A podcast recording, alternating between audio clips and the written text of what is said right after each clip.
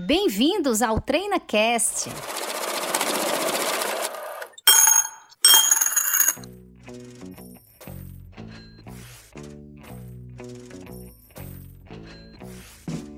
Olá, ouvintes do TreinaCast. Eu me chamo Paula Fradique, sou diretora de operações da Treinacom Negócios Empresariais. Seja muito bem-vinda a mais um episódio do TreinaCast.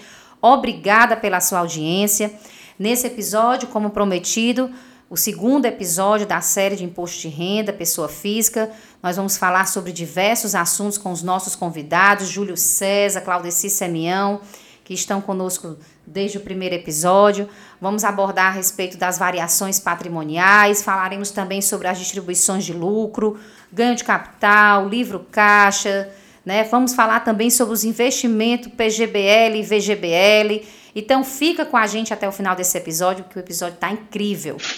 Gostaria também de começar aqui esse episódio agradecendo mais uma vez ao Claudeci Semião, que é o nosso diretor aqui, CEO da Treinacom. Claudeci, muito obrigada por estar com a gente aqui nesse episódio. Eu agradeço novamente, Paula, e desde o episódio anterior, manter esse, esse bate-papo aqui sobre informações, levando informações para o nosso ouvinte. É um prazer contribuir mais uma vez com esse episódio. Muito obrigada, Claudeci. Muito obrigada por ter aceito o convite. Queria também agradecer ao Júlio César. Júlio, que é o nosso gerente de operações aqui da Treinacom. Júlio, mais uma vez, seja muito bem-vindo ao TreinaCast. Eu que agradeço, continuo muito honrado em poder participar. Né? Agradeço demais o convite aqui do senhor Claudeci, da senhora Dona Paula, e espero poder contribuir aqui com informações úteis e relevantes nessa questão do imposto de renda da pessoa física. Nós que agradecemos, Júlio. Nós aqui da Treinacom e tenho certeza que você que nos ouve também tem essa mesma gratidão aí pela contribuição que o Claudeci e o Júlio vai dar aqui a todos nós nesse episódio do TreinaCast. Então vamos começar esse episódio, onde vamos falar sobre imposto de renda, a continuidade do episódio anterior. Então você que nos ouve, se não tiver escutado ainda o primeiro episódio, vai lá no Spotify, Assiste o episódio, o episódio 37, que nesse primeiro episódio nós abordamos assim os temas iniciais a respeito do imposto de renda pessoa física, e nesse segundo episódio vamos falar sobre os temas que eu já coloquei para você no início de, do episódio, né? Vamos começar falando sobre a prorrogação do imposto de renda, porque estávamos todos aí ansiosos por essa prorrogação, e eu queria que o Júlio explicasse para a gente o que foi que aconteceu nesses últimos dias, da gravação do último podcast para cá, se houve prorrogação do imposto de renda pessoa física. Bem, desde o que a gente já anunciou no nosso último episódio, né, o TreinaCast número 37, já havia um movimento de entidade de classe no sentido de solicitar essa prorrogação de prazo, muito em função do, da, das contingências e da pandemia. É, no entanto, até a determinada data de hoje, ah, não tivemos nenhuma validação efetiva nesse sentido. No entanto, o projeto de lei da Câmara 639-21, que propôs a prorrogação por 90 dias o prazo de entrega da declaração do imposto da pessoa física, ainda não foi aprovado. Continuamos nesse acompanhamento e esperamos que até o final do prazo limite, né, que é 30 de abril, para envio da declaração, haja um manifesto sobre o assunto. Estamos todos ansiosos aí por essa prorrogação. É óbvio que dentro desse período de pandemia é oportuno, né, que isso ocorra. As empresas aí e no modo geral, né, não só as, as empresas que assessoram na entrega dessa declaração, como também os próprios é, é, declarantes, né, as pessoas físicas também precisam desse tempo aí, dessa prorrogação. Eu acredito que essa aprovação vai acontecer, vamos ficar acompanhando. Em breve a gente vai manter você informado, você que acompanha as redes sociais da Treinacom, você que acompanha o TreinaCast. Assim que esse projeto de lei for aprovado, for assinado, a gente vai sair com certeza com essa comunicação para você. Mas por hora o projeto, como disse o Júlio, ainda está né, para aprovação, né? Então vamos aí aguardar. Aí, sobre o auxílio emergencial, a gente falou também sobre o auxílio emergencial no primeiro episódio, mas é, queríamos complementar acerca dessa obrigação né, de informar na declaração de imposto de renda do auxílio emergencial como é que isso vai se fazer.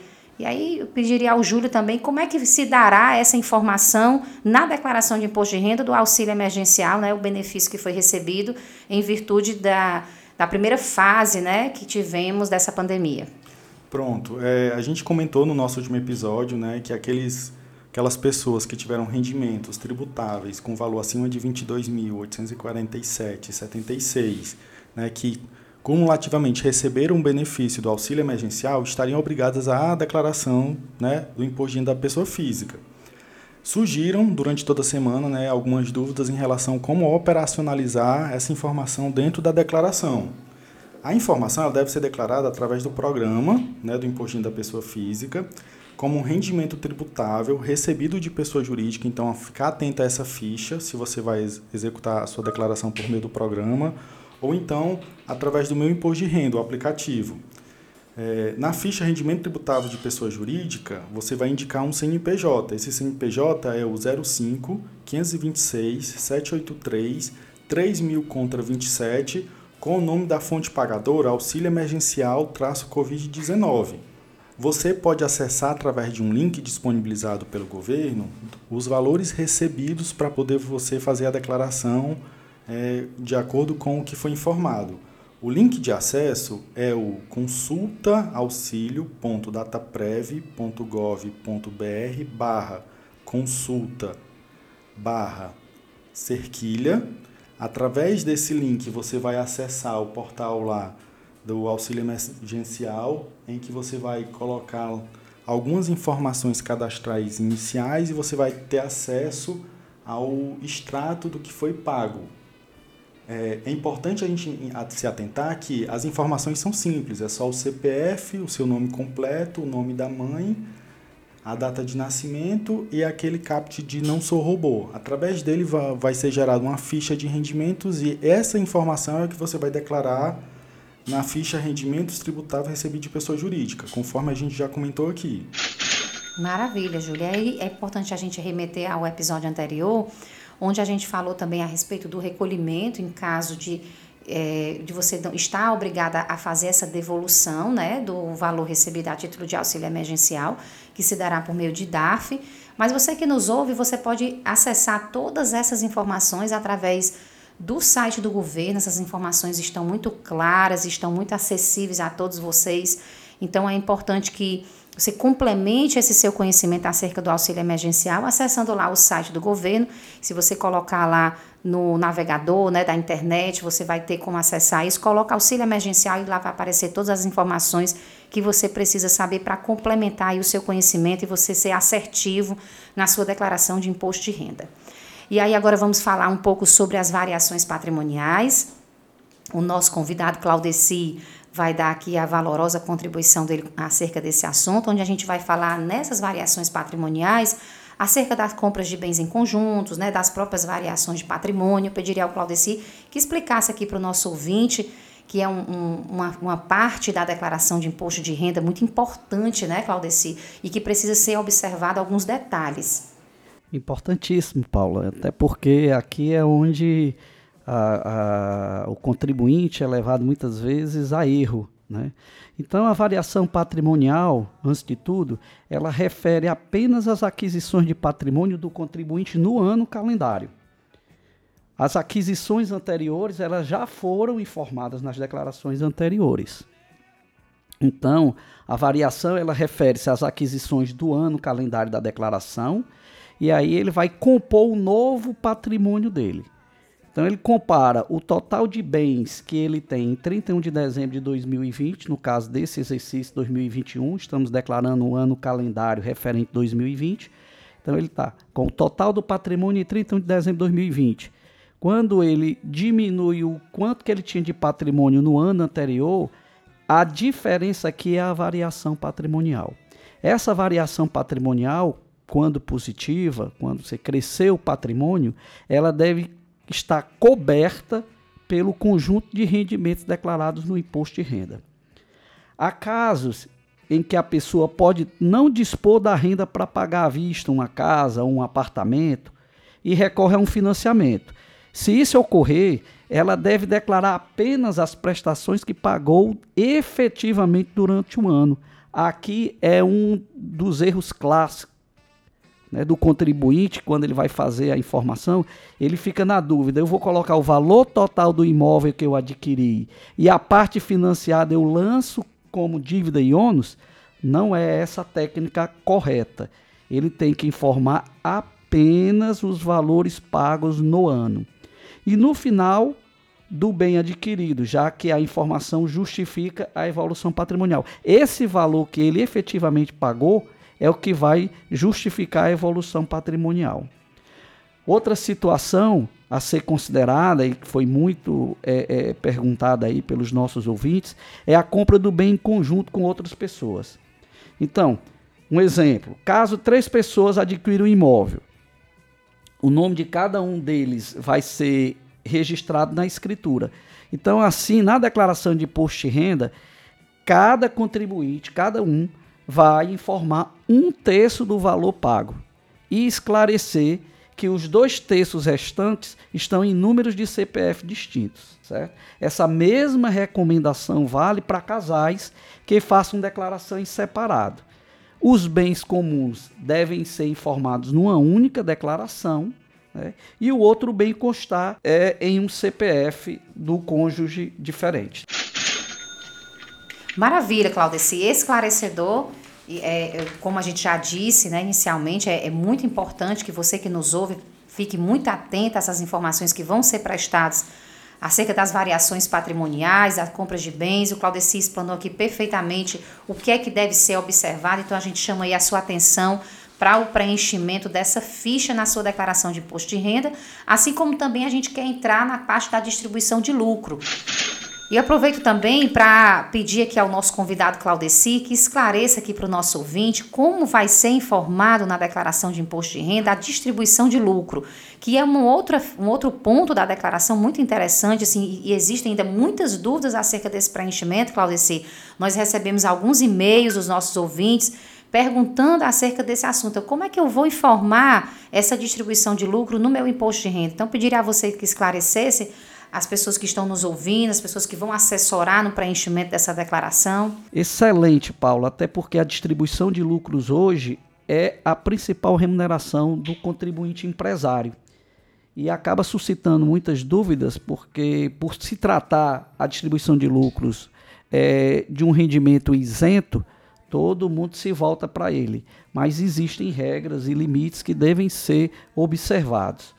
Então, o limite de distribuição de lucros com isenção de imposto de renda será até o limite demonstrado em balanço. Eu tenho que comprovar esse lucro.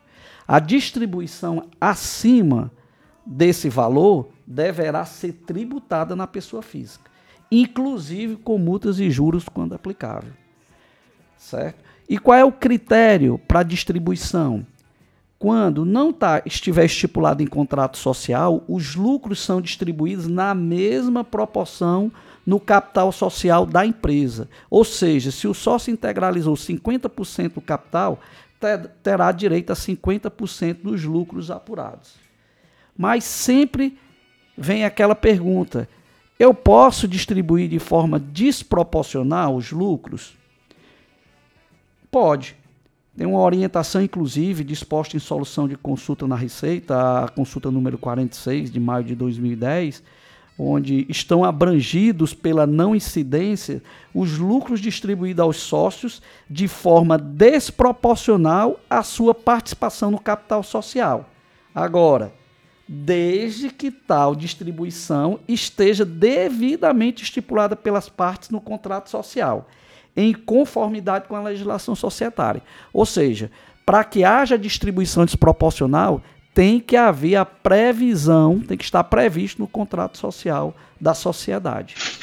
E aí, Júlio, tem uma, tem uma dúvida também que foi enviada aqui pelos nossos ouvintes, eu acho bem pertinente aqui, já encaixar nesse tema da distribuição de lucro, é quando a, o sócio ele participa de uma empresa optante do SINF, por exemplo, empresa de lucro presumido, até mesmo MEI a forma de distribuição será da mesma forma que o Claudio se explicou aqui para os sócios que participam de empresa do regime lucro real? Ótima pergunta, Paulo. Esse questionamento é muito pertinente pelo seguinte.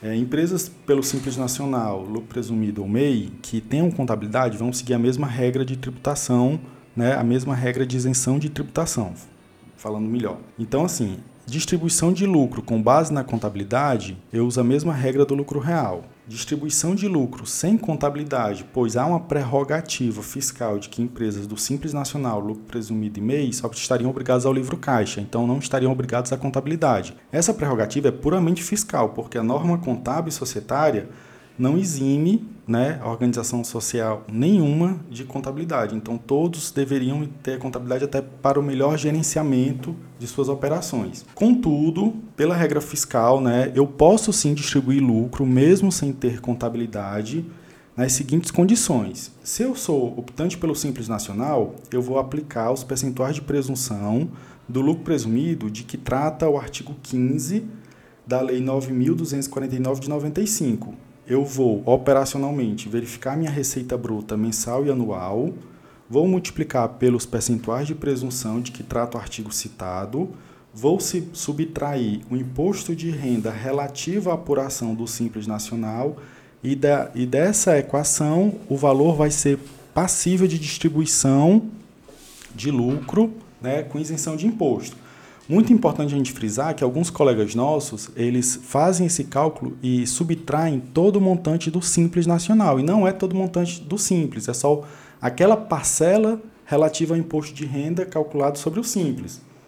Isso no caso do, do Simples Nacional. Já para a regra fiscal do lucro presumido, a gente também vai usar uma sistemática muito parecida. Eu vou poder subtrair sem incidência de imposto o valor da base de cálculo dos impostos, diminuído né, de todos os impostos incidentes, imposto de renda, contribuição social, PIS e COFINS, pagos no exercício. Então é importante a gente frisar que é, a mesma sistemática eu vou utilizar. Eu vou pegar o meu faturamento do ano, vou aplicar os percentuais de presunção, vou subtrair o imposto de renda, contribuição, PIS e COFINS, PIS e COFINS calculado, conforme a instrução normativa prevê. Júlio, esclarecedor acerca do simples do lucro presumido, mas ainda surgiu aqui, ficou, nós ficamos sem responder uma dúvida do nosso ouvinte, que é acerca do MEI. Eu queria que você esclarecesse aqui para as pessoas que nos ouvem, né? E o MEI? O MEI, ele vai fazer a distribuição de lucro no mesmo formato das empresas do Simples ou vai ser igual ao lucro presumido? Como funciona para o MEI? Porque é a grande maioria, existe muita gente que enviou pergunta para a gente, muitos ouvintes, e a grande maioria deles, a pergunta foi voltada para o MEI. Eu queria que se você pudesse esclarecer para para quem nos ouve. Não, dúvida pertinente. É só enfatizando. O MEI vai seguir a mesma regra do Simples, ele vai aplicar o mesmo percentual de presunção conforme determinação legal, certo? E é importante a gente aproveitar aqui essa dúvida e frisar que na prática, muitas vezes a distribuição de lucro acaba sendo realizada no escuro.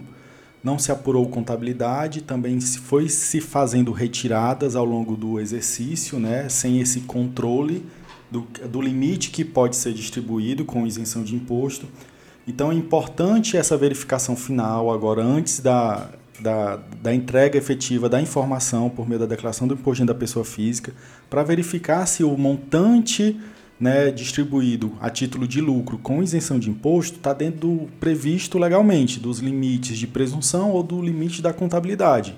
Então fica a título de dever de casa mesmo, de cada contribuinte, fazer essa revisão. Muito importante isso que você falou, Júlio, porque muitas vezes, como você disse, na prática existe essa divergência e, e muitas vezes ocorre o seguinte: existe uma distribuição inicialmente realizada e, e repassada para fazer informar numa declaração de imposto de renda e por algum motivo é, na análise, numa revisão das demonstrações acaba se encontrando um outro resultado e é importante a gente observar que tem que retificar a declaração para que não haja aí divergência de informação entre aquilo que está registrado na obrigação né, contábil da empresa e aquilo que está na pessoa física efetivamente, né? Então é importantíssimo essa a, a, que o nosso ouvinte observe isso, né? Quem está declarando imposto de renda tem essa atenção com relação a, a essas informações estarem iguais, né?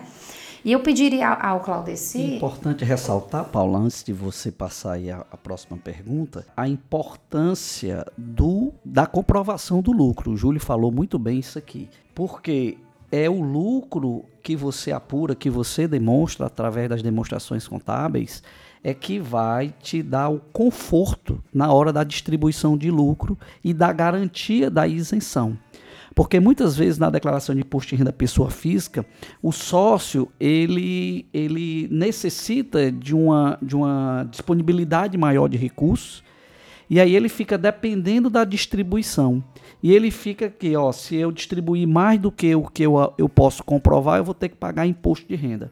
Então, daí a importância de você acompanhar suas demonstrações contábeis e fazer a distribuição pensando na isenção dentro do limite do lucro efetivamente apurado. Esclarecedor, Claudeci. Fora a situação em que eu não tenho lucro, né? Que existem situações em que não tem lucro para distribuir. Existe alguma Verdade, outra situação Paula. de impedimento?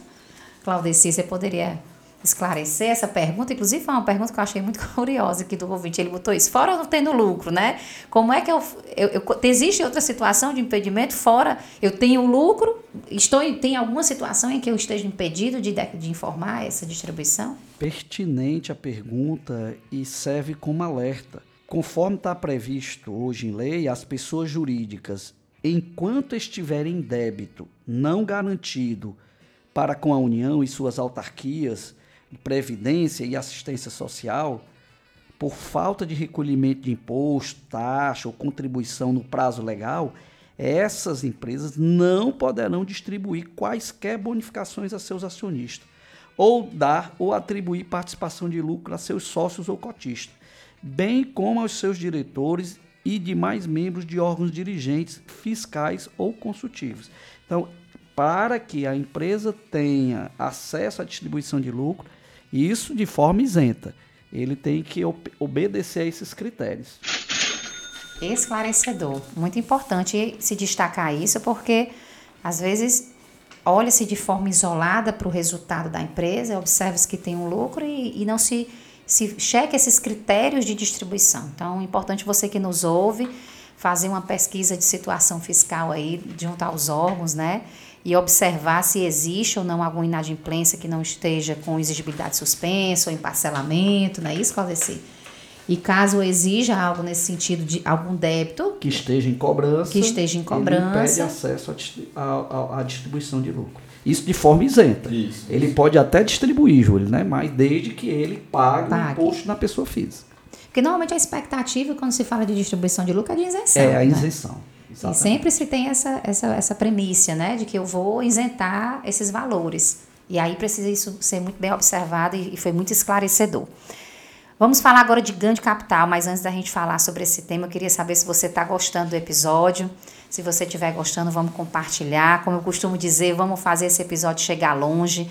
Nós preparamos esse episódio com muito carinho para você que nos ouve. Esperamos estar contribuindo, esperamos que você esteja esclarecendo todas as suas dúvidas aqui nesse episódio. Mas se ainda assim sobre os temas que foram tratados, se você ainda tiver dúvida, envie sua dúvida para o nosso e-mail podcast@treinacom.net, que nós vamos ter o maior prazer em responder. A sua dúvida pode inclusive fazer parte dos próximos episódios do TreinaCast. A gente está vendo que tem muita dúvida sobre imposto de renda. Tínhamos programado duas séries, né, dois episódios para essa série, mas é provável que a gente tenha uma outra rodada aqui de de conversa aqui com o Júlio e com o Claudeci, porque o imposto de renda é realmente é, é, muito extenso, existem muitas dúvidas né, acerca do imposto de renda. A gente tem recebido muitas perguntas do ouvinte, então a gente está planejando aqui se faz um novo episódio para você. E aí você pode já estar contribuindo enviando seu e-mail. Então envia para podcast.treinacom.net que a gente vai ter o maior prazer em responder a sua dúvida aqui no TreinaCast. Claudeci, vamos falar sobre ganho de capital, né? O ganho de capital que já está ali e muitas vezes previsto né, na, na, nas obrigações do contribuinte, da pessoa, da pessoa jurídica, mas assim, na pessoa física, a gente tem também essa questão do ganho de capital. E aí eu queria pedir a você que esclarecesse para o nosso ouvinte como é que funciona esses ganhos na declaração de imposto de renda da pessoa física? Como é que isso vai ser declarado e o que é que abrange esses ganhos de capitais? Importante e foi pertinente aí a analogia aí com a pessoa jurídica, Paula o ganho de capital na pessoa, na pessoa jurídica ele já é mais comum, até porque ela, o objetivo foi obter ganhos nas suas operações. Na pessoa física, no entanto, isso não é uma coisa tão comum. Né? Uh, você adquirir um bem, tem um bem patrimonial seu e você vende nessa operação, você obtém um resultado positivo. E aí fica aquela dúvida, é, como eu já paguei, quando adquiri o bem, já paguei os impostos, já comprovei a aquisição do bem através dos meus rendimentos né, que já foram tributados, o ganho eu não vou ter que pagar imposto. Pelo contrário, todo ganho ele é tributado, ele tem que ser oferecido à tributação. Então, o ganho de capital nada mais é do que a diferença positiva entre o valor que você está vendendo, um bem, bem imóvel ou imóvel, é, menos pelo, é, é deduzido, né, é subtraído do valor de aquisição desse bem que consta na sua declaração. Então, esse valor positivo você vai oferecer à tributação e ali vai ter o ganho de capital, certo? Seja na venda de casas, apartamentos, imóveis em geral, além de carro, caminhões, outros imóveis e ações financeiras, certo? Existe também, quando o ganho é obtido em moeda estrangeira, que o conceito de ganho de capital também é o mesmo, são aqueles obtidos decorrente de alienação de bens ou direitos, da liquidação, o resgate de aplicações financeiras, né, quando estas são adquiridas em moedas estrangeiras, é, bem como a alienação né, da moeda estrangeira mantida em espécie. Então, lá na declaração de imposto de renda, você diz: olha, eu tenho uma quantidade de dólares. Né? E aí, no momento que você converte isso em reais, a diferença positiva entre o valor de aquisição, né, da conversão, quando você adquiriu aquela quantidade de dólares e que você converteu em real na hora de reconverter né, para real, então, se houve ganho na variação cambial aí, você tem que oferecer esse ganho à tributação. Né? E o, a forma de apuração do ganho de capital não existe outra. A gente pode até calcular de forma manual, mas o mais adequado é você é, fazer essa apuração através do programa GCAP, né, que é o ganho de capital, o aplicativo do ganho de capital, que você pode baixar diretamente do site da Receita Federal e lá você vai ter três formas de apurar, né? Seriam os bens imóveis, os direitos e bens móveis e as participações societárias. E aqui nas participações societárias, fazendo aí uma referência, porque hoje está comum muita gente a, a, aplicando em bolsa de valores e tudo, e nessa parte de participações societárias o sistema é, é, é traz esse recurso para você apurar o imposto que você é, obteve, os ganhos obtidos né, nas operações de ações né, no mercado aberto. Esclarecedor, Claudice, acerca do ganho de capital. É um tema um pouco, assim, vamos dizer que ele ainda é mais técnico, né? Assim, é bem... É, é, é, é mais difícil a gente trazer isso de uma maneira mais lúdica para o nosso ouvinte, né? Mas como você muito bem falou, existe aí um programinha que auxilia aí o, o ouvinte a fazer o cálculo né, desse ganho de capital. Acho que isso vai facilitar bastante quando ele estiver colocando isso em prática, usando o programa aqui do é, é GCAP, GCAP, não é isso? GCAP. Do GCAP. E aí lá ele vai conseguir fazer, a, vamos dizer assim, o cálculo exato desse ganho, né? É. Porque a matéria o GCAP é o ganho de capital, ações e participações, né? E, e, existe um aplicativo, como você falou, que é justamente para dar esse direcionamento do cálculo do ganho, não é isso? Perfeitamente. Uma dúvida dos contribuintes é que se todo o ganho de capital ele é tributado, se existe alguma forma de isentar esse ganho de capital. Né? É previsto na legislação quando se aplica o ganho de capital na aquisição de bens imóveis residencial, você consegue a isenção desse ganho de capital. Você pode optar, você pode optar uma vez a cada cinco anos, certo? E essa, essa condição é, é declarada no, no ganho de capital e vai para a declaração de imposto de renda. E você tem um prazo de 180 dias para adquirir esse imóvel, certo? Então, existe essa forma de você isentar o ganho de capital, mas esse benefício pode ser aplicado uma única vez. Maravilha. Nós gostaríamos de esclarecer para você que está nos ouvindo ainda sobre o livro Caixa, né, que foi um tema que a gente disse que no início do nosso episódio a gente ainda ia abordar nesse TreinaCast. A gente ainda vai falar também sobre os investimentos em PGBL, VGBL. O episódio está muito gostoso. Eu, eu, eu, às vezes só fico preocupada aí do ouvinte conseguir absorver todas essas informações, mas olha, você que está nos ouvindo, a gente sabe que é muito conteúdo aqui no episódio para você. É um episódio que muitas vezes a gente tem que revisitá-lo, ouvi-lo novamente. Mas tudo que está sendo falado aqui no podcast, ele é uma, são, são temas que, é, na hora de você fazer o preenchimento da sua declaração de imposto de renda, é, certamente vai surgir uma dúvida acerca de um desses pontos. E aí você vai pegar o podcast, o TreinaCast, que né, da Treinacom, vai pegar, vai ouvir de novo vai revisitar, vai pegar aquele trechinho, vai ouvir para poder fazer essa declaração de imposto de renda da forma mais apropriada. Então, eu, eu vou insistir aqui que a gente aborde esses dois temas, muito embora pode ser que esteja um, muito extensa para o nosso ouvinte, mas a gente queria dar essa informação para você que está nos ouvindo. Vamos falar um pouquinho sobre o livro Caixa agora. Eu acho super interessante essa parte do, do da declaração de imposto de renda, porque é, é muito comum essa dúvida, né? É, quem pode deduzir as despesas escrituradas no, no, livro caixa, né? Que, que despesas são essas dedutíveis? Essa parte da dedução é a parte mais gostosa da declaração de imposto de renda, né? Porque todo mundo quer diminuir o, o imposto. Então, falar de dedução é sempre bom. Falar de crédito, falar de dedução. Então, quando a gente vai falar agora do livro caixa, a gente está falando nessa, na essência disso, né? O que é que eu posso diminuir quando eu construo meu livro caixa? O que é que pode vir a ser deduzido, Júlio, dentro dessa parte aqui da, das despesas? Ótima pergunta, Paula. Primeiro a gente precisa conceituar quem é o contribuinte que está né, facultado à utilização do livro caixa, certo?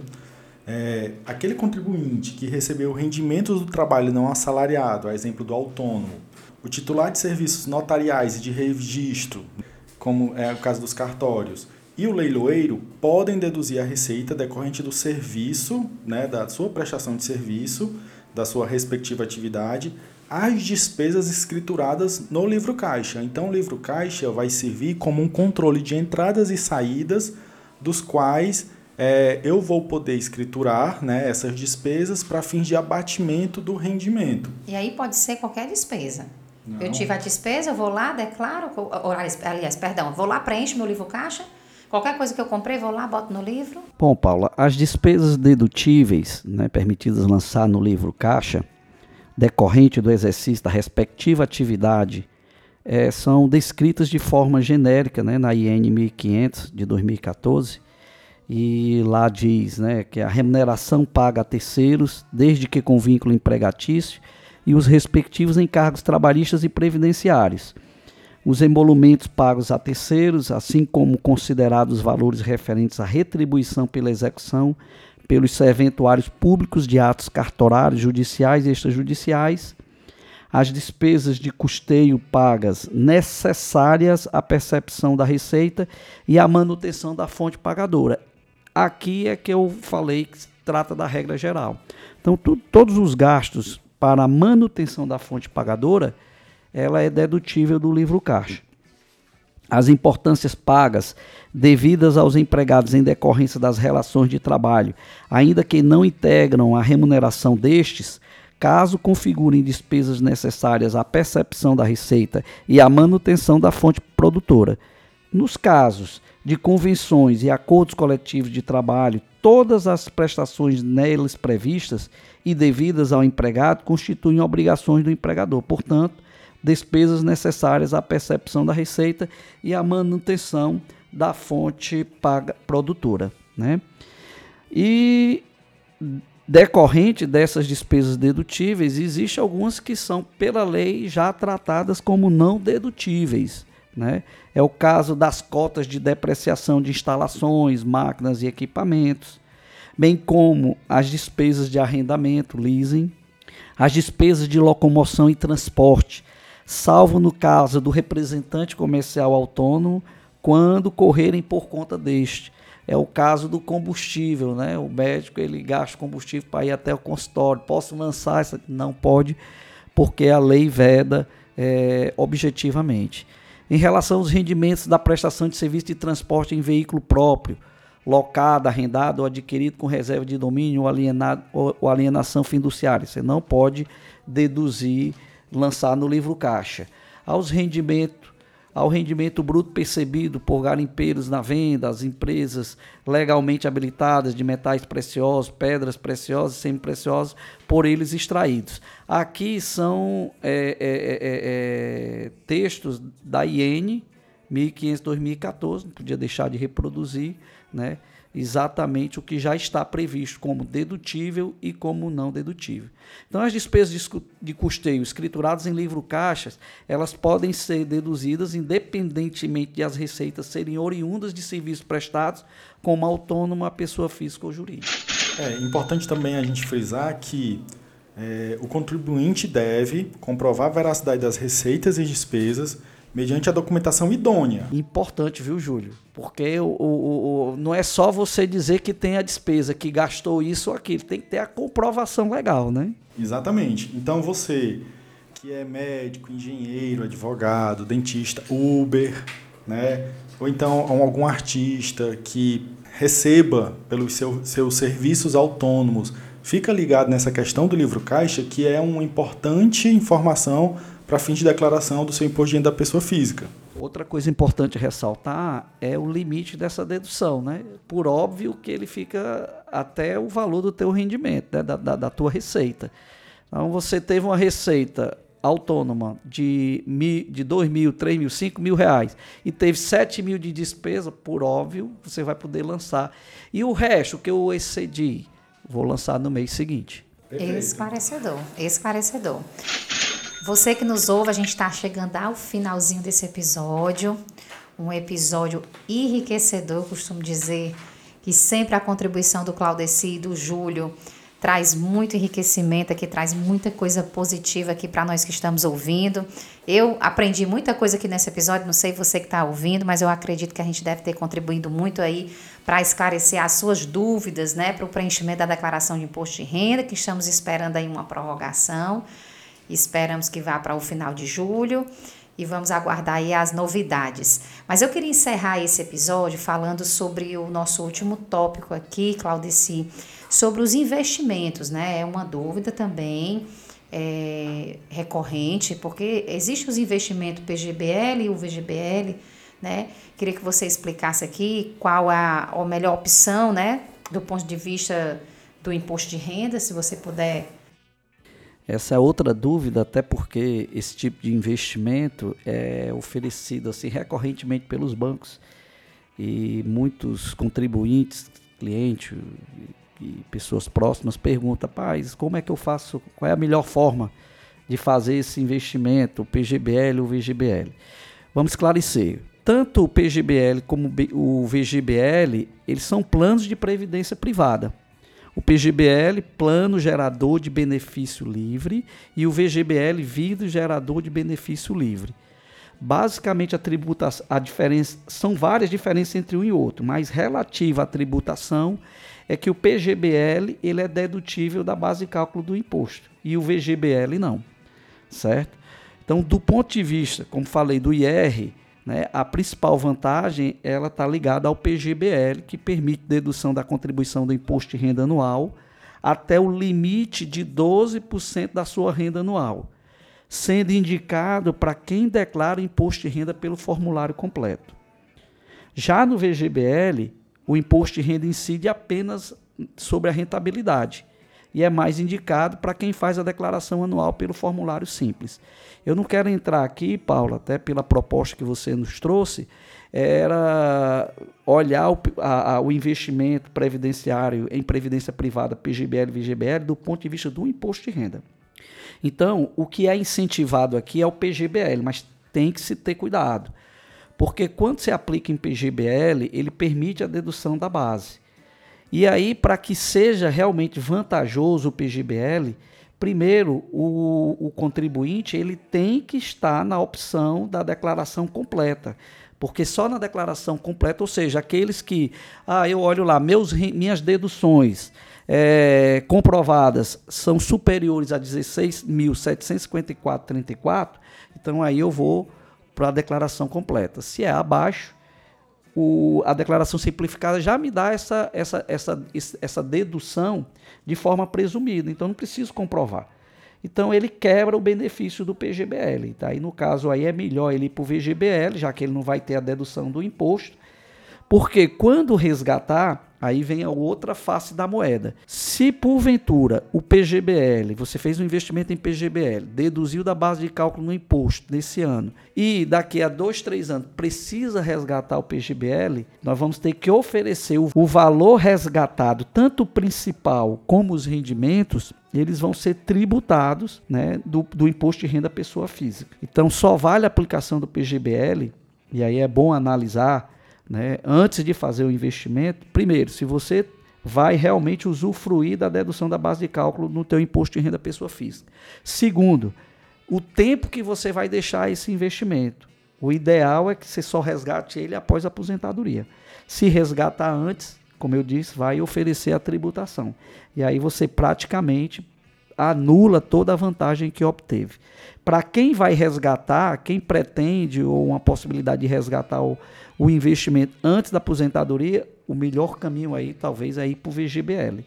Tá, nesse caso do resgate, Claudeci, essa incidência ocorrerá no ano do resgate, né? No ano do resgate e no total do valor resgatado, não só dos rendimentos. Certo, isso não vai retroagir a declaração originalmente declarada, o valor do PGBL, não. Isso aí já é no ano que você faz esse resgate. Exatamente. Perfeitamente. O que você pode deduzir no ano dos aportes, que você fez o investimento no PGBL, ele é limitado a 2% dos seus rendimentos. Vamos dizer, uma, uma pessoa que ganhou 100 mil reais, para ficar a conta redonda, 100 mil reais no ano. Então você pode deduzir até 12% desses 100 mil. Então eu tenho 12 mil de dedução que eu, de, de aportes a PGBL que eu posso deduzir da base de cálculo do imposto. Vou somar com minhas outras deduções. Então isso pode trazer aí uma possibilidade de maior restituição, certo? Agora, para saber qual deveria ser o formulário do imposto de renda, é bem simples, né? como eu tenho colocado aqui. Basta você é, somar o, o, o valor dedutível né, da, da, da, do PGBL, 12% do teu rendimento. Você olha se você aportou esse valor, soma com as suas demais deduções e olha se dá maior do que 16.754,34, certo? Que aí seria o, o do, do, do, formulário simplificado. Ok, Claudeci, maravilha, explicado. É um tema, essa questão dos investimentos sempre gera muita dúvida, porque é um, tem um pouco mais de complexidade, né? Aí seria um tema para fazer um podcast, um podcast, específico, só para tratar dos investimentos previdenciários, em previdência privada, Paulo. Sem dúvida, mas eu acredito que a gente já conseguiu contribuir aqui com o nosso ouvinte pelo menos dando nesse esclarecimento do que é possível ser deduzido no imposto de renda, em que limite essa dedução vai acontecer e que ele observe a questão do formulário, né, a forma como ele vai apresentar essa declaração, se completa ou simplificada, para ver se há vantagem de se fazer essa dedução com o investimento, né? Então, é, aqui a gente já conseguiu dar um horizonte para o nosso ouvinte com relação a esse assunto. Agora, óbvio que existe muita coisa para a gente explorar acerca desse tema, e a gente já fica aqui com uma dica, né, para próximos podcasts, de você estar aqui com a gente para esclarecer aqui para o ouvinte tudo sobre essa parte de investimentos. A gente pode planejar um podcast para frente. Perfeito, Paulo. Maravilha.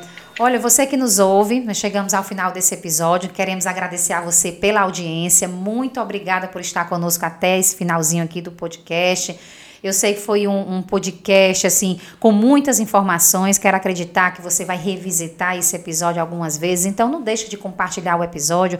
Vamos fazer essa informação chegar ao maior número de pessoas. Vamos ajudar outras pessoas a ter o esclarecimento acerca do preenchimento da declaração de imposto de renda. Eu queria mais uma vez aqui agradecer os nossos convidados. Claudeci, muito obrigada pela sua contribuição aqui no TreinaCast. Tenho certeza aí que o ouvinte deve ter esclarecido muitas das suas dúvidas com as suas explicações. Obrigada pela sua participação. Poder contribuir sempre é muito enriquecedor, Paula, principalmente através desse canal aqui lúdico. A gente troca experiência, o aprendizado aqui com o colega Júlio.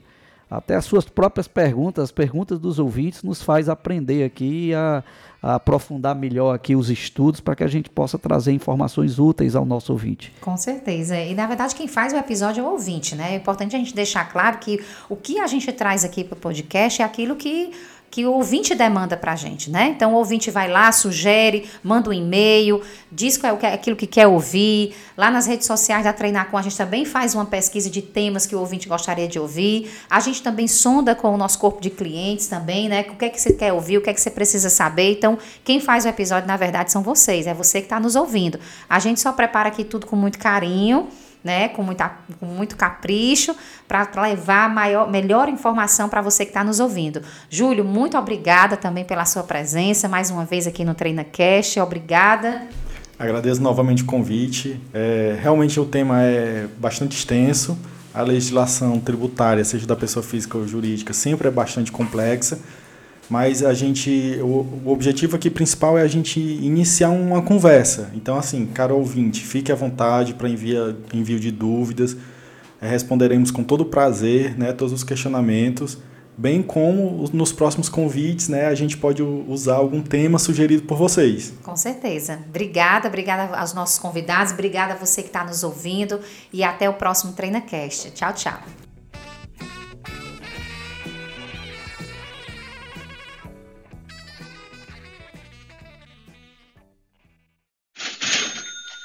TreinaCast